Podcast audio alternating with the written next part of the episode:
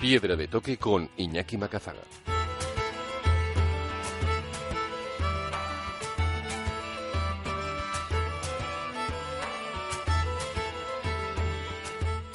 Aquí arranca Piedra de Toque, el momento de los viajes, la montaña y la aventura en Onda Vasca, con todos los contenidos accesibles en piedradetoque.es. Hoy os propongo un viaje para entender el mundo y comprender los conflictos más allá de los buenos y de los malos. La primera parada la vamos a hacer en Ucrania a través de la experiencia directa del periodista independiente Pablo González, que desde que comenzó el conflicto entre la parte prorrusa y las fuerzas del gobierno ha viajado hasta allí en más de seis ocasiones para contarlo. Ahora queremos que nos vuelva a dar claves para comprender qué sucede allí. Hoy, por ejemplo, conocíamos que las partes consolidan el alto del fuego con la creación de una zona desmilitarizada. Pero en el aire queda todavía el sentido independentista del este del país, las presiones de Rusia, Estados Unidos y Europa para reposicionarse en la región y más de un millón de desplazados por el país. De Ucrania pondremos rumbo a los cinco continentes con las historias que retrata con su cámara el fotoperiodista argentino Walter Astrada, que hace unas semanas impartió un taller en Foto. Y ahora queremos que nos hable de sus proyectos. Tras años cubriendo conflictos armados y tras recibir los mayores reconocimientos por su trabajo como el WordPress Foto, Walter ha decidido documentar la angustia de los débiles. ¿Hasta dónde nos llevará? Pues esperaremos a escucharle y a ver a dónde nos guía y Kiko Betelu, que nunca puede faltar en este viaje sonoro de hoy, para que nos hable de la montaña desconocida. Aquí arranca Piedra de Toque rumbo a Ucrania para conocer las claves del conflicto.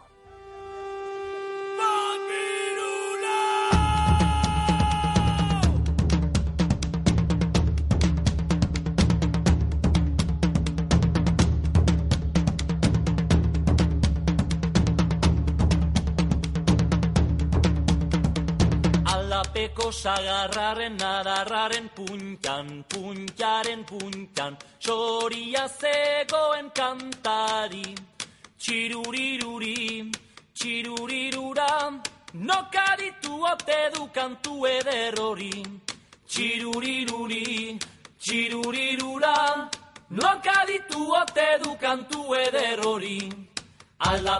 Comenzamos nuestro viaje en Piedra de Toque, en Onda Vasca, y lo hacemos desde Ucrania, donde las tensiones entre las partes separatistas del país y las fuerzas del gobierno siguen generando combates armados, desplazados internos y una tensión entre Estados Unidos y Rusia que no se conocía desde la Guerra Fría.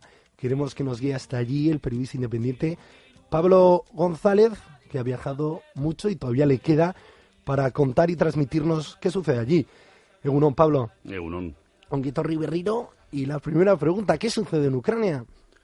En Ucrania, bueno, a grosso modo podemos decir que hay una guerra civil. Hay una guerra civil en, la que se enfrenta pues dos ideas eh, totalmente diferentes, unas, eh, como ya lo, ya lo hemos comentado en alguna ocasión, unas que, hacia, miran hacia Europa hacia Bruselas, hacia la Unión Europea como su alternativa de futuro y otra y otra parte del país que ve esta alternativa de futuro, este mm, su camino a seguir en, Moscú y ese mundo postsoviético eh, de, esa, de esa parte, del este, digamos. Hemos hablado contigo en muchas ocasiones, Pablo, y cuando no hablamos contigo sabemos que no pasa nada porque estás viajando hasta allí y documentando la última hora. Hoy la última hora es que conocíamos que se consolida el acuerdo de paz con la creación de una zona desmilitarizada. Pero no nos es suficiente, necesitamos abrir un poco más el foco, ¿no? Eh, es cierto que esa tensión entre los que miran a Europa y los que miran a Moscú está generando unas tensiones muy fuertes y las imágenes que nos llegan a veces pues nos cuesta comprenderlo, ¿no? Hay, una, hay un alto el fuego, hay un acuerdo de paz y sin embargo se siguen derribando aeropuertos. Mm, ¿Es real eh, que se quiere llegar a un acuerdo de paz? Mm, yo creo, opino que no. Eh, por ahora, por ahora no interesa a nadie, porque ni interesa a, Kiev, porque eso supondría que al final esas eh, repúblicas independientes de una u otra manera eh, existirían y no estarían bajo su control, con lo cual a Kiev no creo que esta opción le interese sinceramente, ni les interesa a las repúblicas independientes de Donetsk y de Lugansk, que bueno, el conjunto se llama Novorossia o Novorrusia, eh, porque actualmente están en un territorio bastante exiguo y, su potencial militar y la debilidad de Kiev les hace les da a entender que podrían coger más territorio Por lo, con lo cual, todo parece indicar eh, que es un que es un acuerdo temporal. Bueno, el alto de, fuego es eh, es bastante virtual porque los combates se, se siguen sucediendo, digamos de baja intensidad, porque no es en todo el frente, sino en zonas determinadas, pero en esas zonas se combate con tanques, artillería, infantería y, helicópteros, aviones por parte de Kiev. Y decías, una guerra civil, pero tal vez a Ucrania sí que le interese la paz.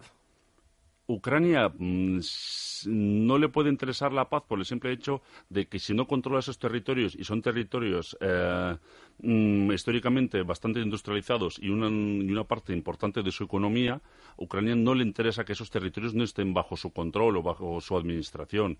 Cualquier tipo de autonomía, incluso la que, la que el mismo Kiev propone actualmente, eh, le supondría unas dificultades enormes a Kiev en el futuro.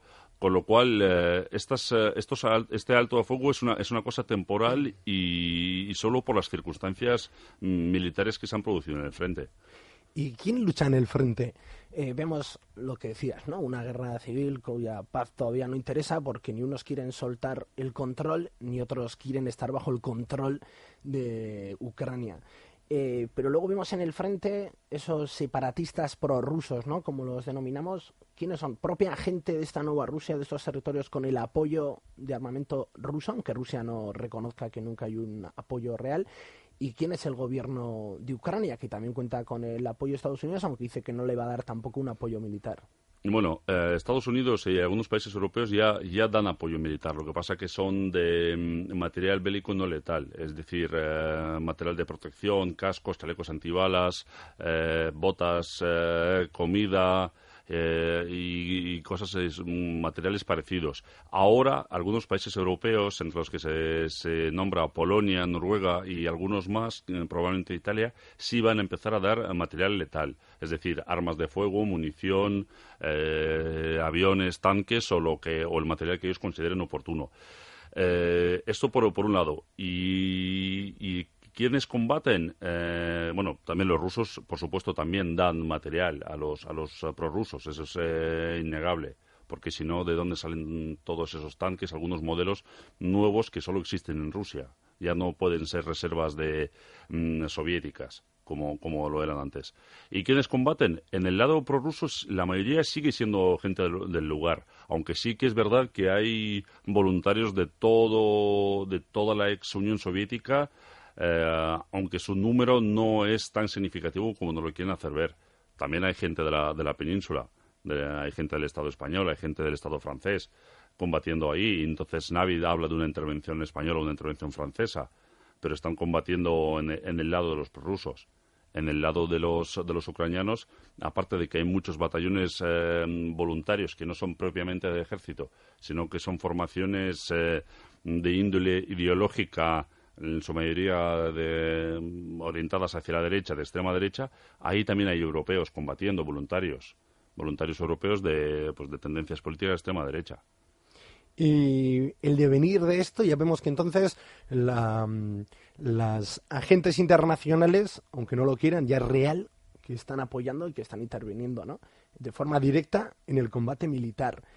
El paso por donde va, como hace Minsk, ofrecer una mesa para que se realicen acuerdos allí, ir em, aguantar todavía para no ofrecer armamento letal. No, bueno, el armamento letal ya te digo, ya se está ofreciendo, no abiertamente, pero bueno, ya, ya, ya, se, ya se ofrece.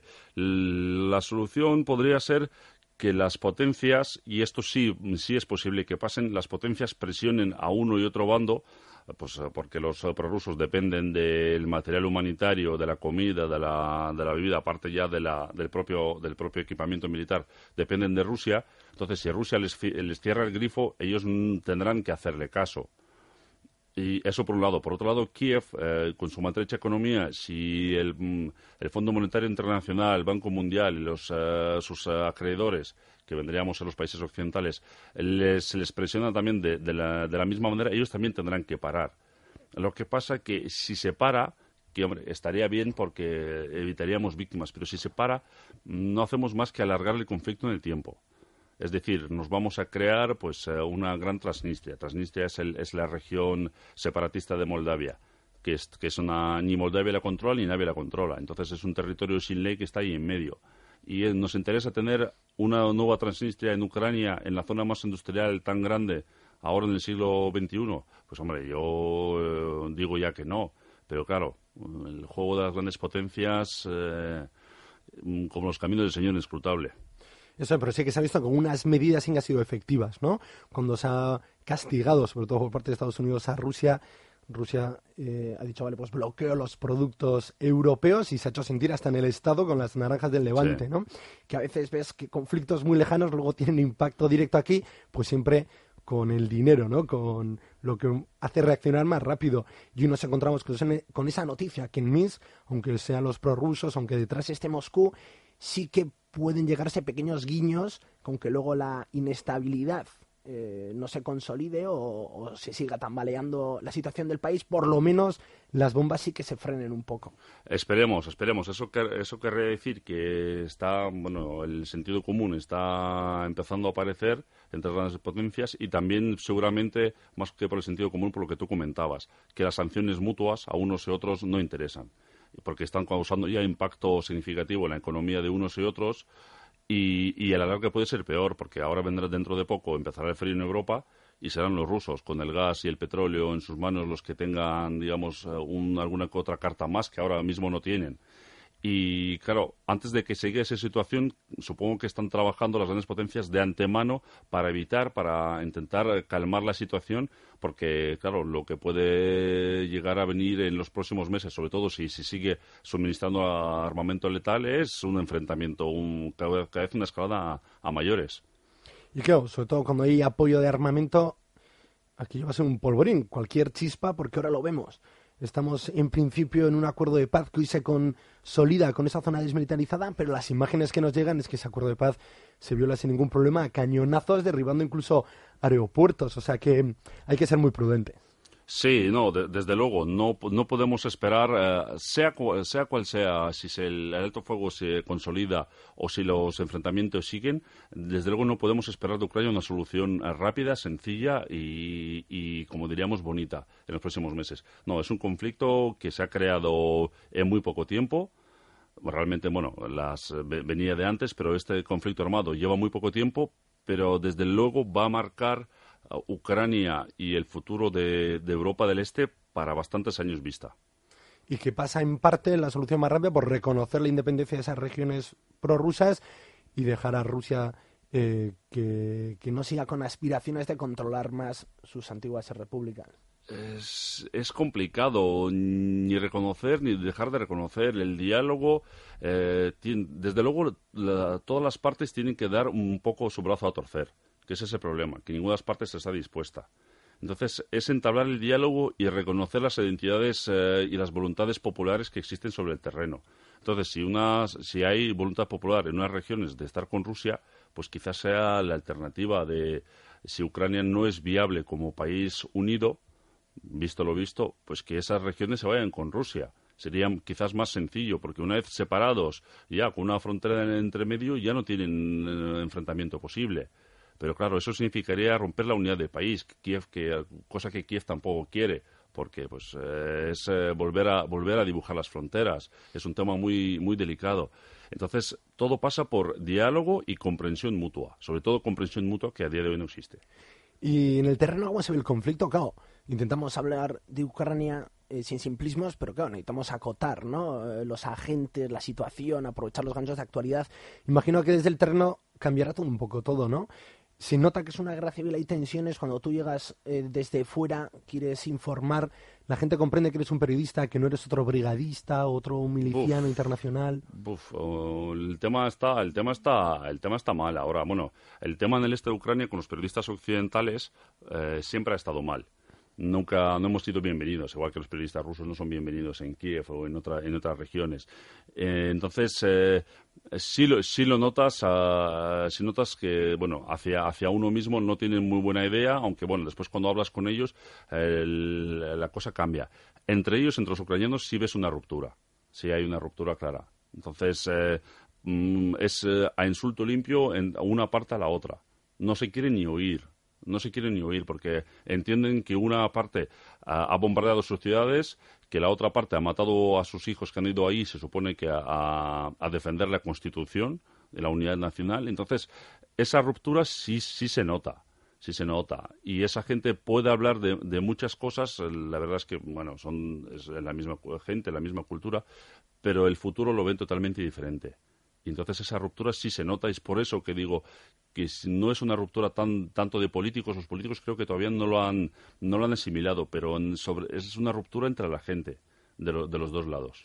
tenemos un millón de desplazados internos, casi 2.600 eh, muertos en los combates que se sepa, ¿no? Luego tenemos son bastantes más. Rehenes, tenemos un avión, ¿no? Un Boeing que fue derruido cuando sobrevolaba la zona eh, de los independentistas, por denominar las partes de alguna manera. Y claro, eso es lo que tú dices, se siente y se siente con un clima muy tenso, muy extremo y con muchas ganas de saltar chispa para desahogar toda esa impotencia. Exacto. Sí, no, eh, es que hay, muchísimas, han, en los puestos pocos meses ha ocurrido tantísimas desgracias, ha muerto bastante gente, es bastante más de, de esos 2.000 que comentabas, porque son cifras oficiales de Kiev que está intentando hacerlo a la baja, pero seguramente solo de soldados haya perdido más que eso y los civiles muertos eh, creo que nadie lo habrá calculado por ahora, pero también serán, serán miles. Eh, pues esto, más de un millón de refugiados ya, que por cierto la mayoría de los refugiados eh, es significativo porque se va a Rusia. Entonces eso nos da a entender que si, la, si esa gente de esa región, mm, una vez que tienen problemas, se van a Rusia, es porque se identifican con eso, porque lo reciben mejor ahí o por lo que fuere, pero no se van a otras partes de Ucrania. Entonces eso es otra clave que nos da a entender que hay una separación en Ucrania y esa realidad eh, a Europa le costó muchísimo asimilar esa realidad en los Balcanes y fue una tragedia horrible. Todos lo sabemos. Entonces, eh, no dejemos que, vuelva a ocurrir unos, una segunda Yugoslavia, porque por ahora todo va hacia ahí. Todo va hacia ahí y unos de los puntos de luz los tenemos en Bielorrusia, en con, los, con el acuerdo de paz. Eh, nos va a dar en el futuro, en las próximas semanas, más luz esos acuerdos de paz? ¿Serán las elecciones? Hablamos un poco de claves para entender lo que pueda suceder ahora. Bueno, las elecciones parlamentarias en, Ucrania, porque esas elecciones eh, parlamentarias ucranianas ya establecerán un parlamento eh, más o menos eh, legal. Bueno, digo más o menos porque hay algunos partidos que simplemente no se les permite participar y que son, son amenazados, etcétera y porque también habrá muchas regiones, mm, por ejemplo Donetsk y Lugansk, donde las elecciones no se van a poder celebrar con, eh, con normalidad, con lo cual estas, eh, estas eh, regiones no podrán, bueno, ni, realmente ni quieren participar en ellas por, por el tema de, de que no se sienten ucranianas. Entonces, las elecciones del 26 de, de, octubre parlamentarias y las, y las conversaciones que sigan esas son las claves. Eh, realmente para, para, diciembre tenemos que tener una cosa bastante clara ya de, de, futuro, un panorama claro de futuro. Eh, lo cual no significa que después no vaya siga una guerra cruenta, pero en esa región, en, en otoño tardío, invierno, desde luego los, combates tendrán que ser mucho más eh, pausados eh, mucho más eh, simplemente es más difícil combatir por la falta de carreteras eh, por la falta de, mm, por, el frío que va a hacer ahí entonces octubre octubre mm, parece ser el mes clave que, en que entre las conversaciones internacionales y el parlamento que salga en Ucrania nos tiene que dar mm, por lo menos unas perspectivas de futuro pero de, aún así es, es muy difícil decir qué es lo que va a suceder en Ucrania por el, por el caos que reina. Y los agentes internacionales, ¿cómo lo ves tú? Estos países que comparten frontera o están más cerca al conflicto, que ya se están animando y posicionándose de forma real, y a medida que nos alejamos, pues tenemos la Unión Europea, tenemos Estados Unidos y siempre presente ahí Moscú. Eh, ¿Son conscientes también de que el mes de octubre es clave? ¿Tendrán paciencia o, echarán más leña al, fuego? el, problema de este conflicto es que, que nadie, nadie lo está intentando ver desde ese punto de vista, es que ¿quiénes perdemos en ese conflicto? Perdemos rusos y europeos. Mientras que un, un agente que participa plenamente en ello, que es Estados Unidos, no, no se está creando caos, pero no, no pierde nada. Es decir, si, si entre rusos eh, y europeos hay problemas, pues ya lo vemos. La fruta, eh, las eh, trabas a la importación, si, si suben los precios de gas, eh, um, es eh, muy importante para, para Alemania. Entonces sub- subirán el precio de los productos alemanes, con lo cual Alemania en el mercado internacional como exportador tendrá más problemas y es nuestro exportador número uno en Europa. ¿Quién se beneficia de eso? Estados Unidos. Entonces, nadie lo está viendo en esa clave y el intentar hacer una, una unión occidental cuando hay unos intereses realmente enfrentados que son los europeos, los, los eh, norteamericanos, pues, eh, pues tampoco es muy, es muy positivo. Entonces, las, estas, estas posturas, cada uno intenta defender lo suyo y se puede más o menos entender eh, que no, que no apoyar, pero entender la lógica rusa o la lógica de los, de los eh, europeos. Pero la lógica norteamericana es crear el caos, a la- por lo menos hasta ahora, porque no han, no han aportado nada constructivo y cuando parece que han estado cerca los acuerdos siempre acaban saltando de una manera u otra con, con la intervención de Estados Unidos. Por lo tanto, eh, tendremos que seguir contando contigo, Pablo, para que nos vayas eh, desengranando las noticias que nos llegan de última hora, pero lo que está claro hay que ser conscientes de que el problema es mucho mayor del que parece, que se puede hablar con toda paz de una guerra civil, de unas tensiones internas muy fuertes, que cuando hablamos al comienzo, ¿no? que citábamos el Maidán y concluimos que en el fondo la gente quiere vivir mejor, ahora pues hay gente que quiere sobrevivir a las bombas y hay gente que quiere ya y sabe lo que quiere, que es vivir de una forma o bien independiente o bien controlando todo el país. Y tenemos esas elecciones próximas del 16 de octubre que podrán arrojar más luz y tenemos el invierno que podrá dar más fuerza a otros agentes para que se generen todavía muchas más tensiones. Pues es que ricasco Pablo por acompañarnos hoy, por guiarnos por Ucrania. Nos apuntamos tu cuenta de Twitter, arroba pubbiz, Pablo González, para seguir la última hora en cuanto viajes otra vez hasta allí. Y nada, es que ricasco. Sí.